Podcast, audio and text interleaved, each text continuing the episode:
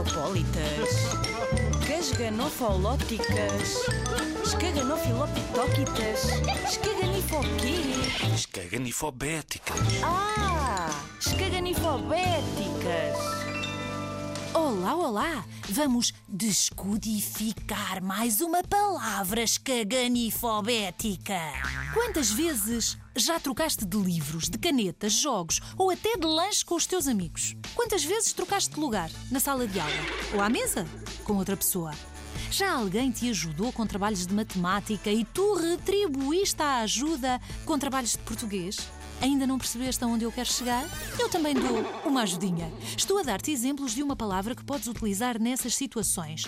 Uma escaganifobética. A palavra permuta. Permuta. Permuta. Parece difícil? Não é nada difícil. E já a podes começar a usar. Permuta significa simplesmente troca. Podemos fazer uma permuta. Nós podemos fazer uma permuta. Por cada escaganifobética que ouvires aqui na Rádio Zig Zag, escreve-nos com outra escaganifobética que tenhas ouvido na escola, ou em casa, ou no supermercado, ou com os teus amigos. Uma palavra para a troca. Uma permuta. Portanto, Ah, escaganifobéticas.